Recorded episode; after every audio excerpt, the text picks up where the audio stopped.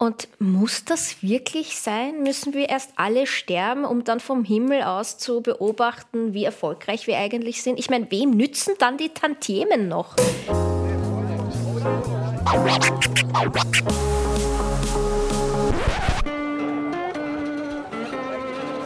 Liebe Hörerinnen und Hörer, herzlich willkommen im Zack Zack Nachtclub. Jeden Donnerstag ab 22 Uhr machen wir die Nacht zum Tag. Ungezwungen, persönlich und mit Open End. Schön, dass ihr heute dabei seid.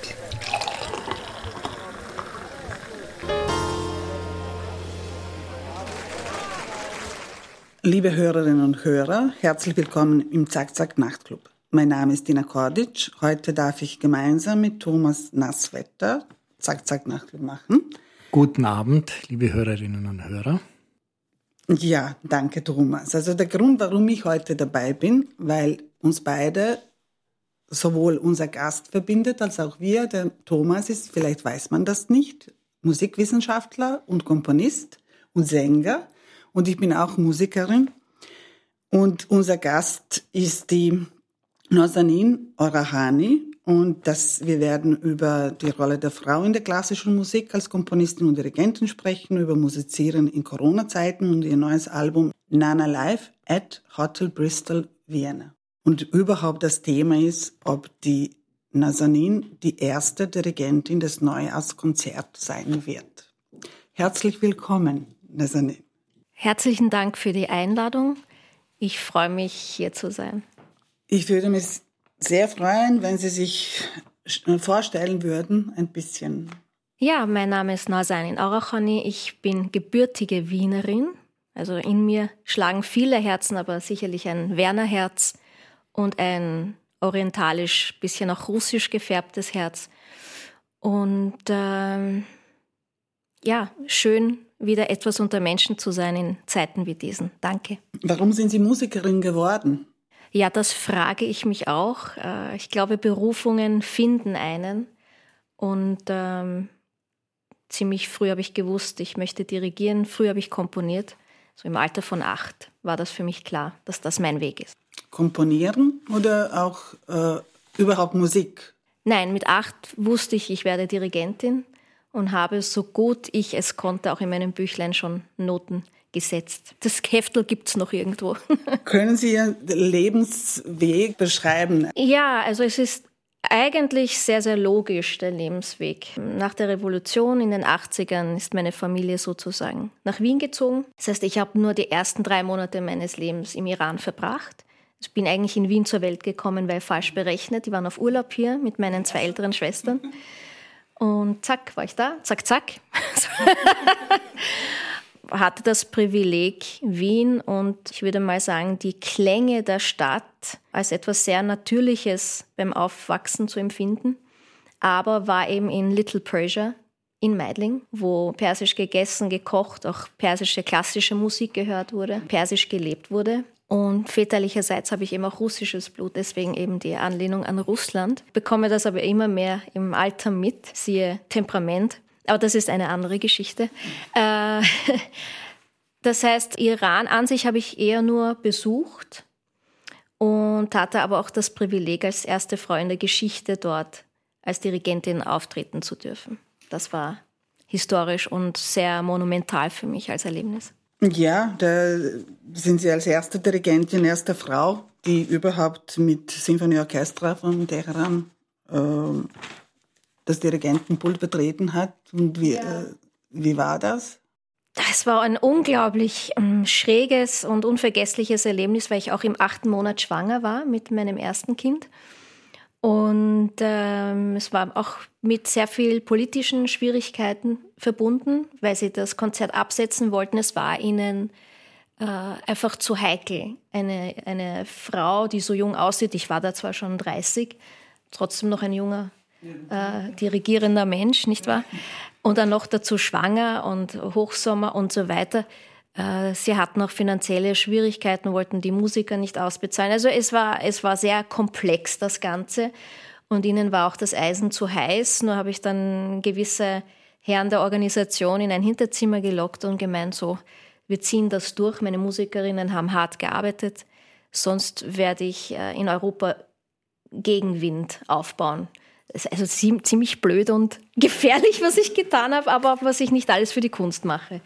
Und dann haben wir das Konzert bestritten. Das war sensationell, vor allem äh, Wahdat Hall in Teheran ist der Volksoper in Wien nachempfunden. Der Schau damals die Volksoper in Wien gesehen hat und sich verliebt hat und sozusagen hat was Ähnliches in Teheran nachbauen lassen. Das heißt, ich stand in meinem Wien in Teheran und durfte Geschichte machen. Wie kann man sich das vorstellen? Ein Mullah-Regime, sehr nahe am, ich möchte es jetzt nicht bösartig ausdrücken, am rechten Glauben und eine Frau, die am Dirigentenpult steht mit klassischer Musik. Wie passt es irgendwie zusammen? Weil wenn man sich jetzt anschaut, die Taliban verbrennen im Moment gerade Musikinstrumente in Afghanistan. Ja, so weit sind wir ja nicht entfernt gewesen, sage ich jetzt einmal. Also äh, es ist ja eine Zeit lang Frauen, Tanz und Gesang verboten worden, auch im Iran und so weiter. Ähm, gewisserweise hat sich das Ganze noch immer nicht durchgesetzt. Äh, Frau ist nach wie vor nicht frei, etc. etc. Verstehe ich Ihre Frage richtig? Sie meinen, wie kam es überhaupt zu diesem wundersamen Moment? Keine Ahnung. Ich glaube, das sind so, sage ich jetzt einmal, Glanzmomente in meiner Biografie generell, wo ich mich selber frage, wie, wie kam es dazu? Ich möchte sagen, mein Leben besteht schon aus Wundern und auch teilweise sehr, sehr dunklen, tiefen Tälern, aber eben umso mehr äh, bezaubernde Dinge, die mir dann geschehen.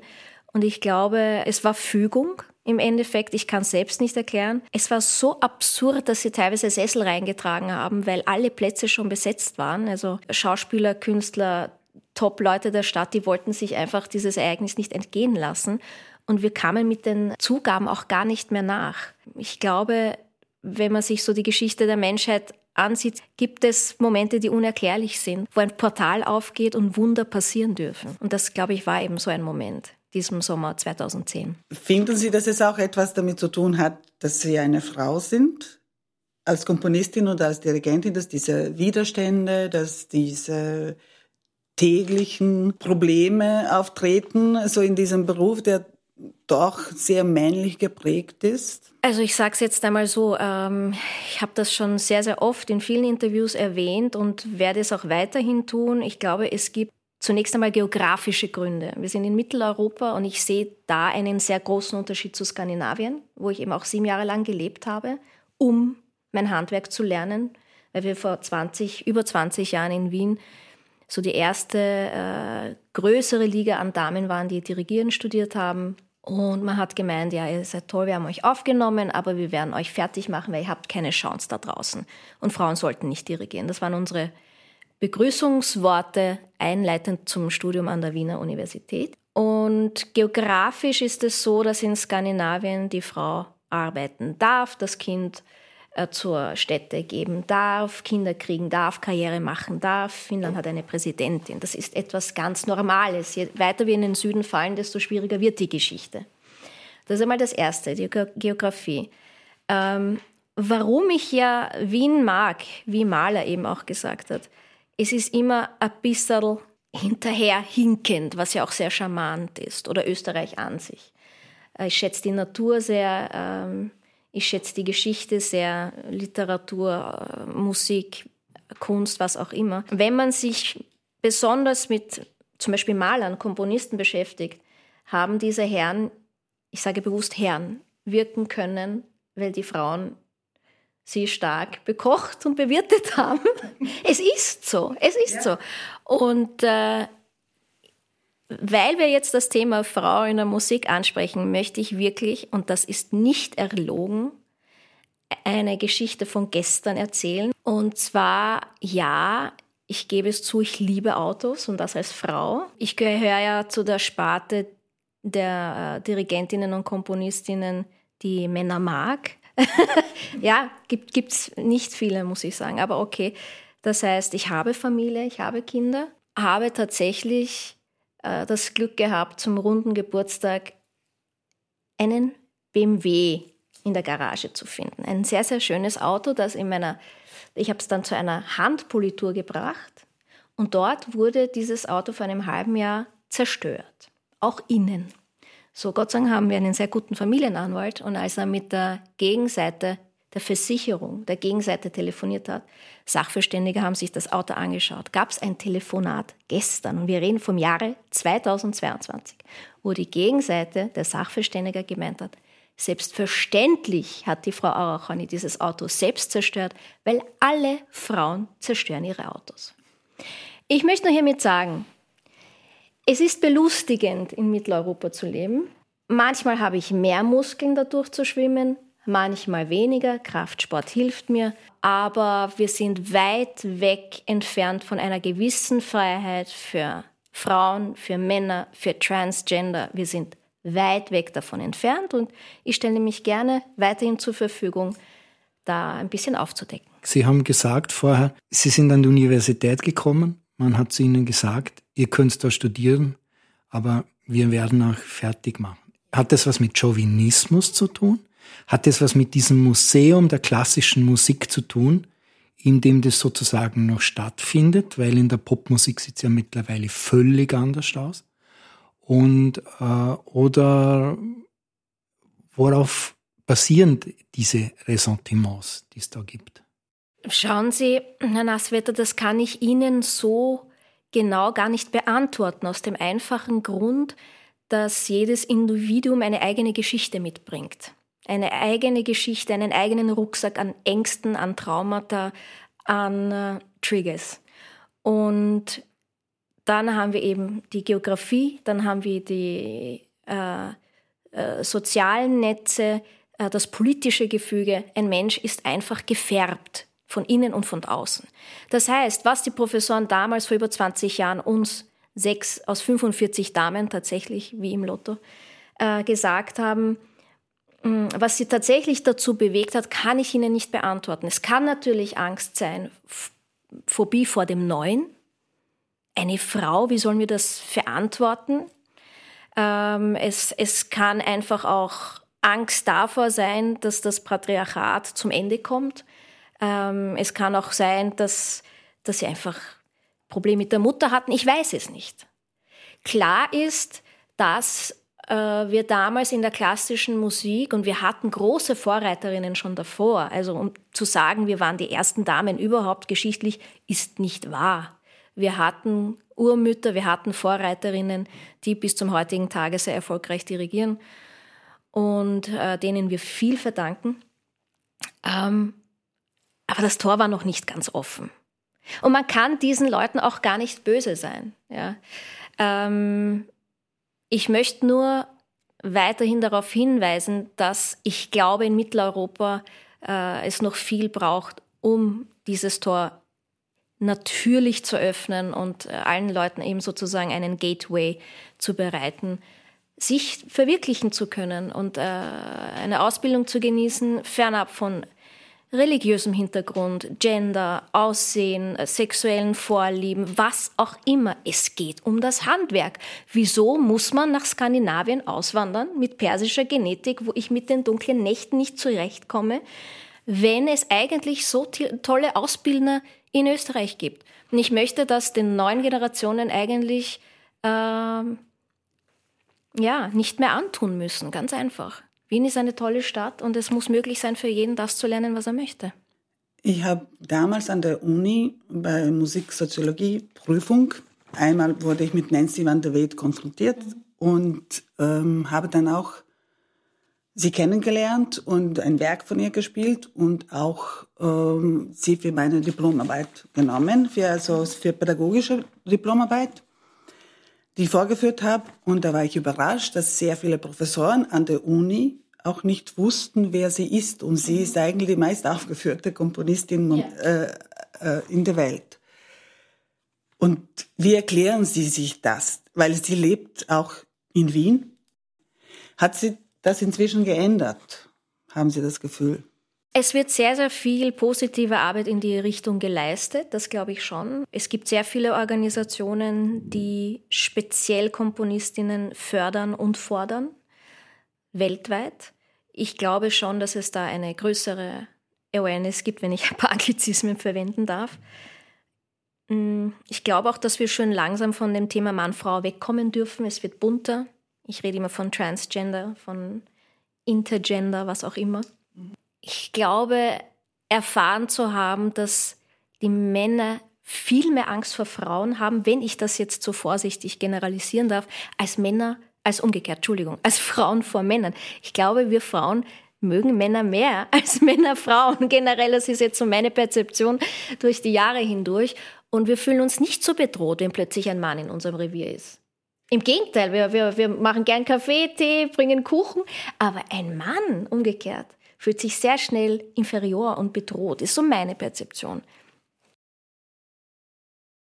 Könnte das aber auch daran liegen, dass sozusagen die Anzahl der Jobs als Musiker, Musikerin begrenzt ist und dass so eine Art irrationaler Futterneid daraus sozusagen resultiert, weil jeder will sozusagen ähm, sich von der Konkurrenz abschotten und wenn Frauen sozusagen mit ins Spiel kommen, dann wird die Menge sozusagen Wird's eng. ja genau und dass das sozusagen auf dem liegt oder? und es muss ja noch irgendwas anderes dahinter sein, oder?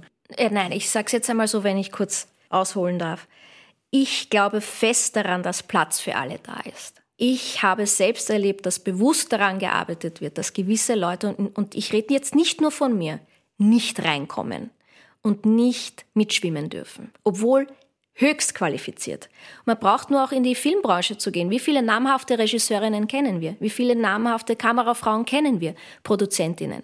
Es ist einfach so, dass auch die Philharmoniker haben damals, ist noch nicht so lange her, haben ja ganz klar gesagt, Frauen im Orchester würden nur die anderen Mitspieler irritieren, besonders auf Tourneen. Es kann gefährlich werden.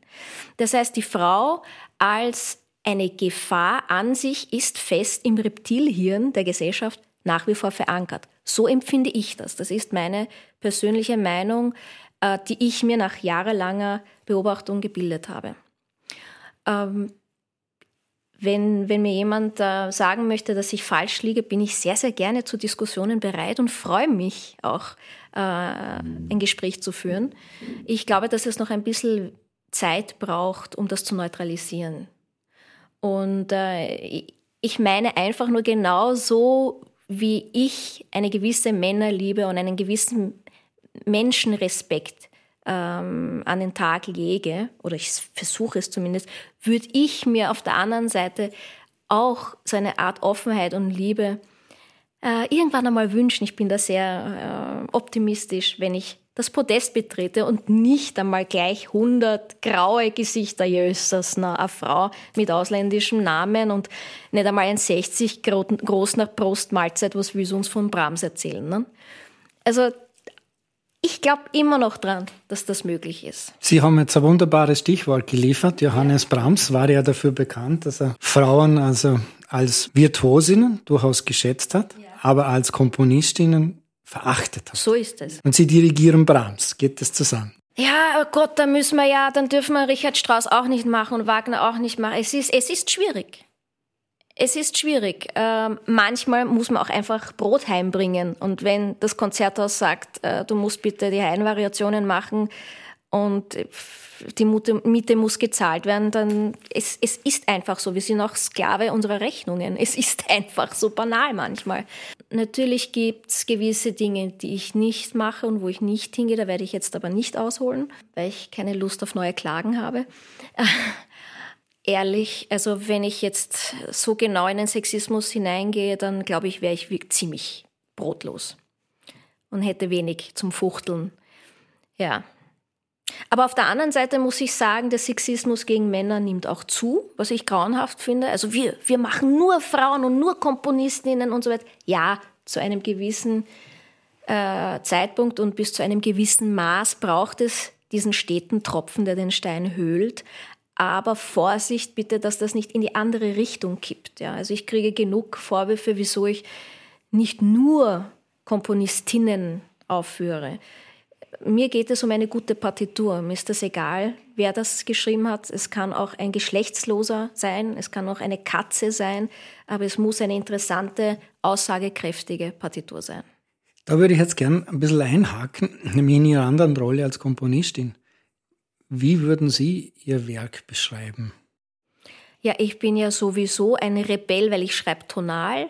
Das ist ja schon einmal ganz schlimm im 21. Jahrhundert. Ähm, ich brauche das aber, weil als Dirigentin mache ich sehr, sehr viel ähm, Avantgardistisches und Zeitgenössisches und brauche das als Ausgleich auch, um diesen Orientalismus hinauslassen zu dürfen.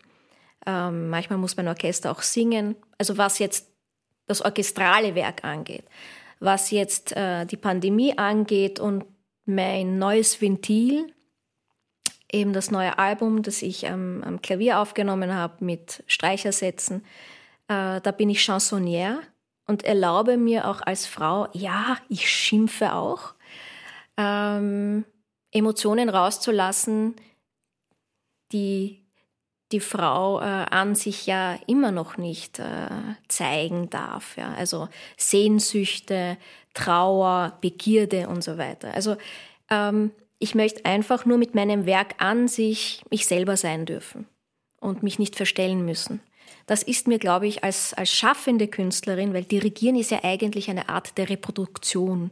Es wurde erschaffen, aber ich stelle aus, ich bin, ich bin Botschafterin. Ich handle im Sinne der Komponistin mit Binnen-I und Sternchen und Doppelpunkt. Äh, aber an sich äh, bin ich Ventil. Party Take 2. Wir hören nun das Stück Party von ihrer neuen CD Nana Live at Hotel Bristol Vienna. Ich will heute Party machen wo und wann mit wem ist mir egal.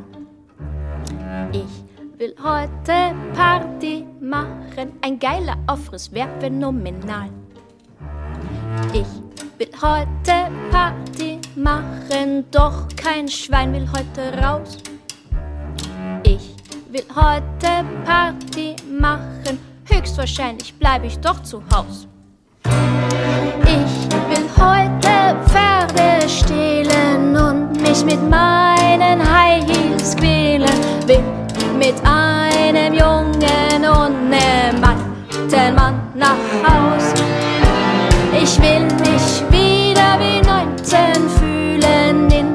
Verschütteter Hormonwelt wühlen will. Vergessen, dass ich alt und allein erziehen bin. Ja, das macht Sinn will heute Party machen, doch keine Sau ist mit dabei. Ich will heute Party machen, dann geh ich halt allein und fühl mich frei. Ich will heute Party machen und ob ich mich blamier, ist mir doch wurscht. Ich will heute Party machen und lösche eben ungeniert den Durst. Ich werde meine Manieren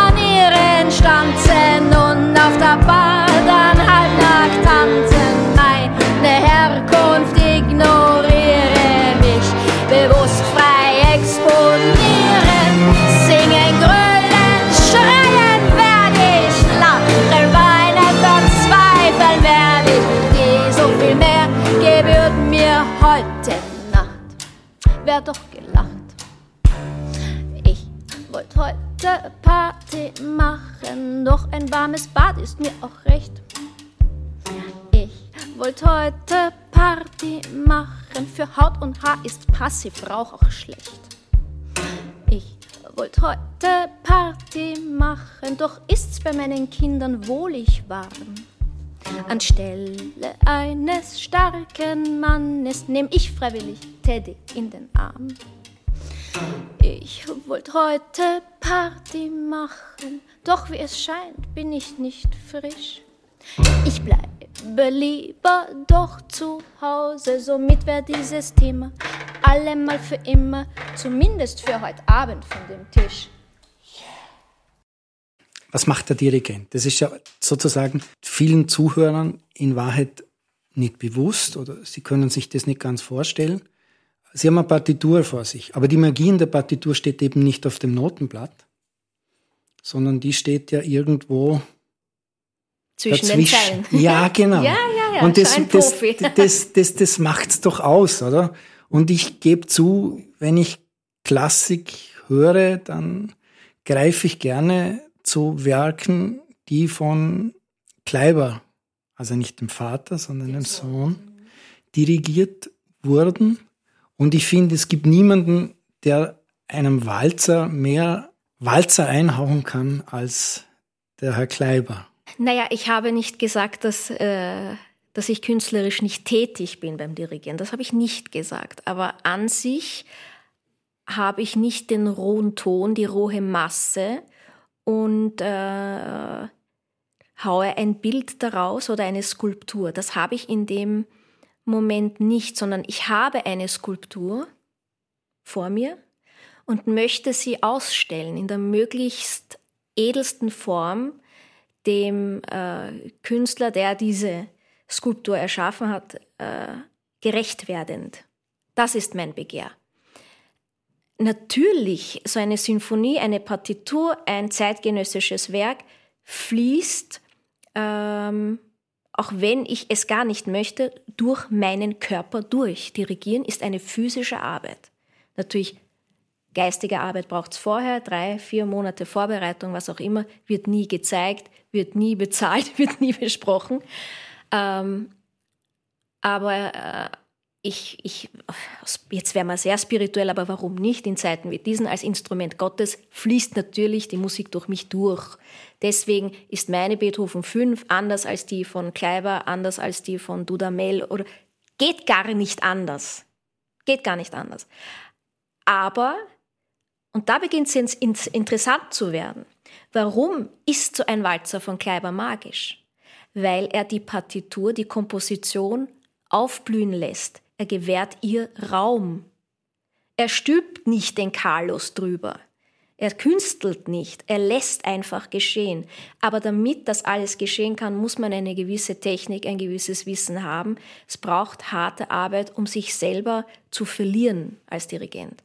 Und ich sehe immer wieder, das sage ich auch beim Unterrichten, ähm, den Fehler, den viele Dirigentinnen machen, wenn ich gendere, dann bitte immer mit Binnen-I und Doppelpunkt und Sternchen zu versehen. Äh, ich muss das jetzt schlagen, ich muss das jetzt zerstückeln, ich muss das jetzt forcieren. Es geht ums Gebären, es geht um äh, das zum Leben erwecken der Noten. Und das ist die wahre Kunst, die ein Dirigent beherrschen muss.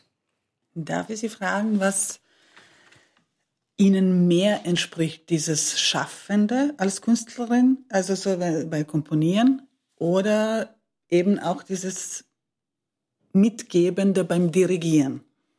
Was ist erfüllender? Also ich bin ja von der ganz alten Schule, ich bin der Meinung, dass ein, äh, ein guter Dirigent mindestens drei Dinge beherrschen muss. Es ist sein Instrument, das ist das Notensetzen, das Komponieren und dann natürlich das Vermitteln, das Dirigieren, aber zusätzlich auch das Unterrichten.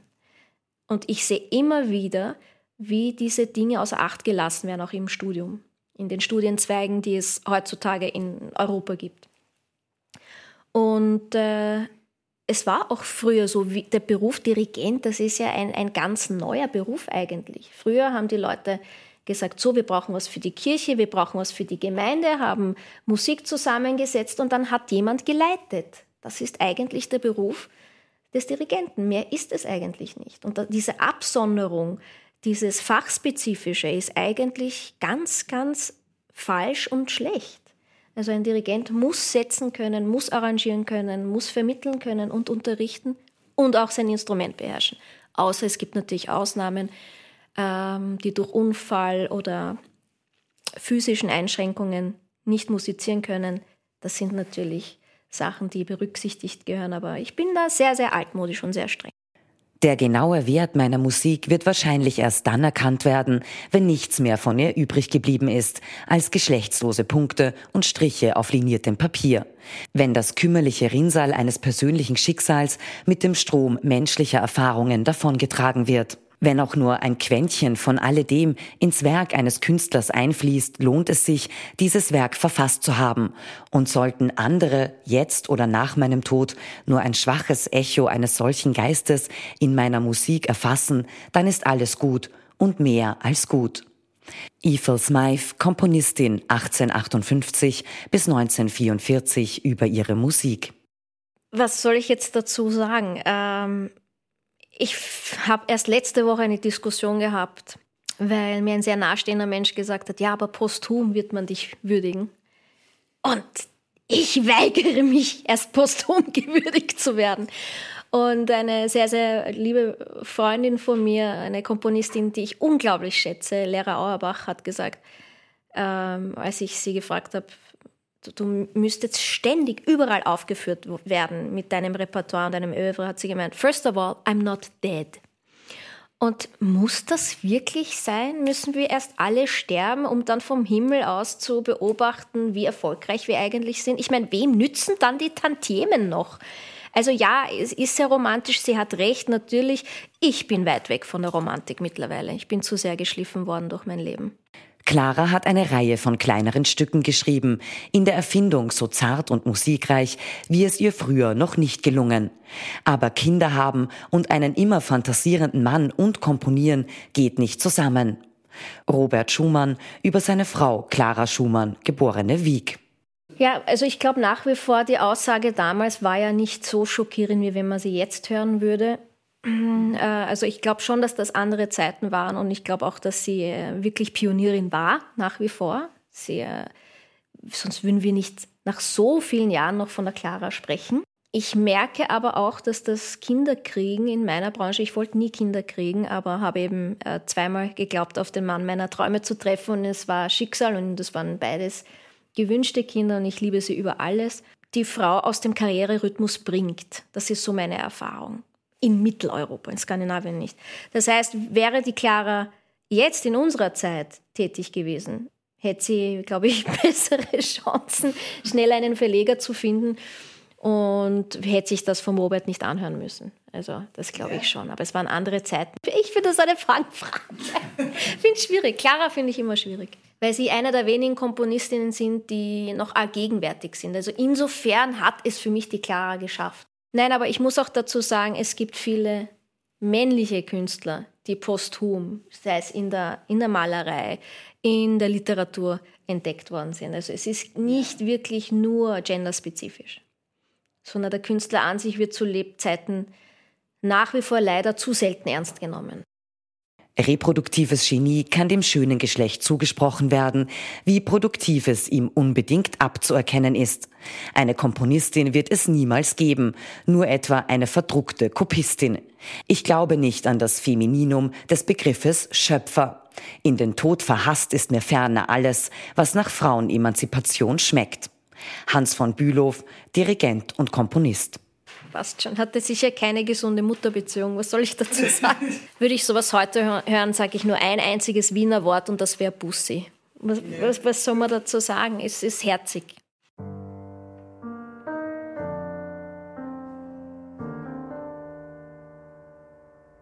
Fassen wir zusammen. Nazanin Arahanin hat als erste Dirigentin überhaupt ein Konzert in Teheran bestritten. Wenn man den politischen Hintergrund des Mullah-Regimes bedenkt, ist das eine erstaunliche Tatsache. Sechs Frauen aus 45 war die Zahlenmystik zu Beginn des Dirigentenstudiums an der Universität für Musik und Darstellende Kunst in Wien mit der Anmerkung, dass Frauen gar nicht dirigieren sollten. Aber posthum werden sie dich doch verehren und würdigen. Dieser Rat einer Freundin bleibt eine zweifelhafte Aussicht auf das Leben als Dirigentin und Komponistin. Die Frau als Gefahr gibt es offenbar noch immer im Reptilienhirn der Gesellschaft und bis vor kurzem auch bei manchen weltberühmten Orchestern.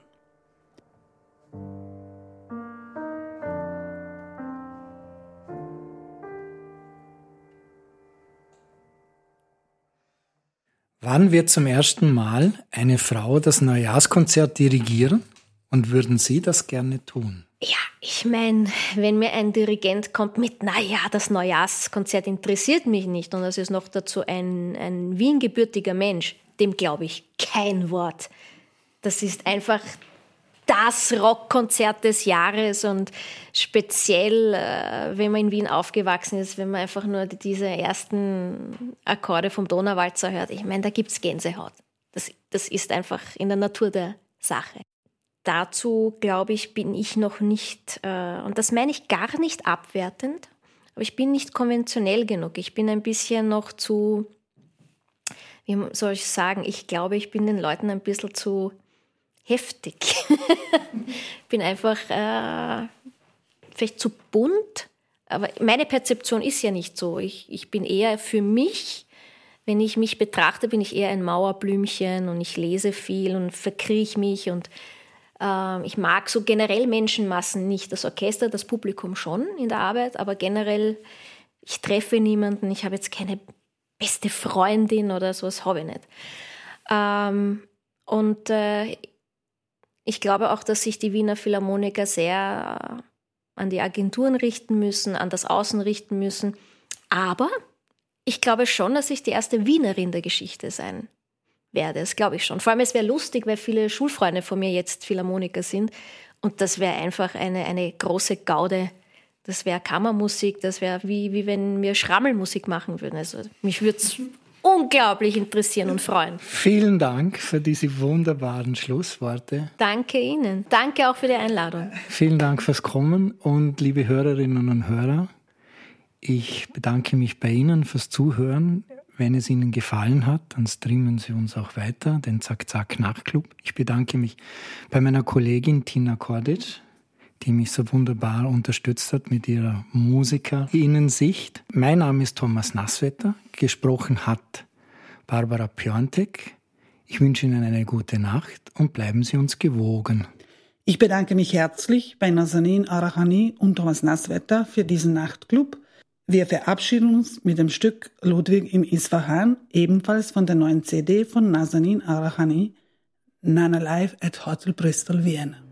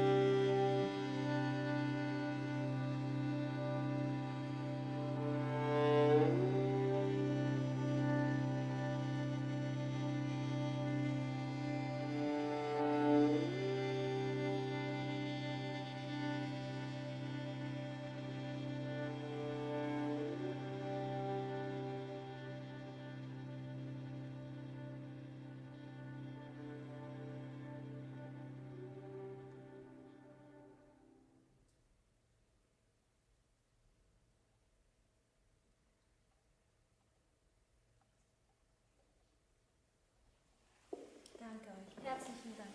Vielen Dank. Super gespielt. Herzlichen Dank, Bravo.